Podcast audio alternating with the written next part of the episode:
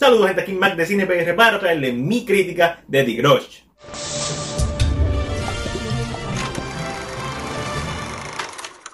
Antes de comenzar con la crítica, les recomiendo que vean nuestro video de The Grudge en 3 minutos o menos, donde hablamos sobre el origen de la maldición y la importancia del número 4 en la franquicia. Este video no contiene spoiler, así que hayas o no hayas visto la película, deberías verlo.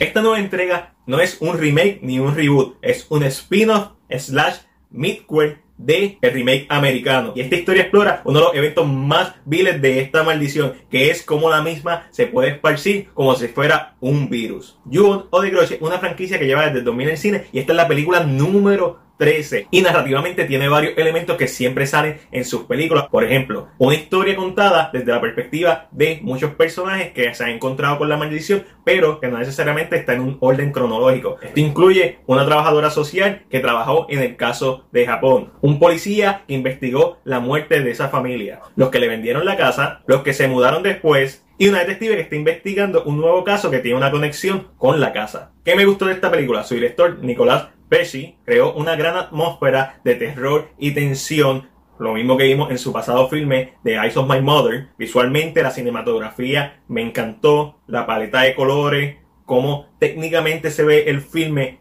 me encantó. También la decisión de contar una historia más como un misterio que una película de horror me pareció una efectiva y el elenco me gustó un montón. Sin embargo, el punto débil de esta película es la narrativa. Porque las historias de Grudge tratan sobre personajes que entran a la casa, adquieren la maldición y básicamente ver su muerte. Esta película intenta atar más la conexión entre estos personajes y lo logra medianamente, haciendo que el filme sea uno que tiene una buena atmósfera, que tiene una buena tensión, que tiene un buen misterio, pero el horror es básicamente puro jumpscare. Y si a ti te gustan los jumpscares, pues esta película te va a satisfacer. Pero si tú esperas más horror y más terror en tus películas de miedo, esta película, mm. pero creo que es una buena introducción para la franquicia, siempre y cuando hayas visto nuestro video de todo lo que tienes que saber sobre The Grudge en 3 minutos o menos. Fuera de broma, yo nunca he visto una película de Ju-On o de Grudge en el cine. Esta fue mi primera película que vi y buscar la información para hacer el video me ayudó mucho a entender cómo funciona la maldición. Es una de las cosas que hizo de esta experiencia una mucho más satisfactoria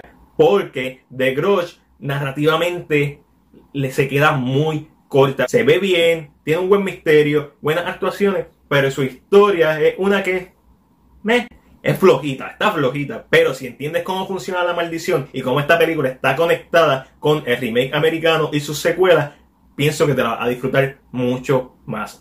Por eso, entre lo bueno, lo malo y lo ok, yo le voy a dar a The Grudge una C.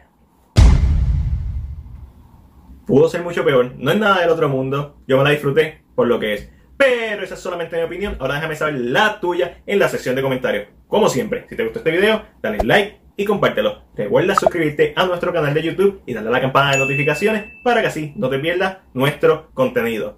Este fue Mike, será hasta la próxima.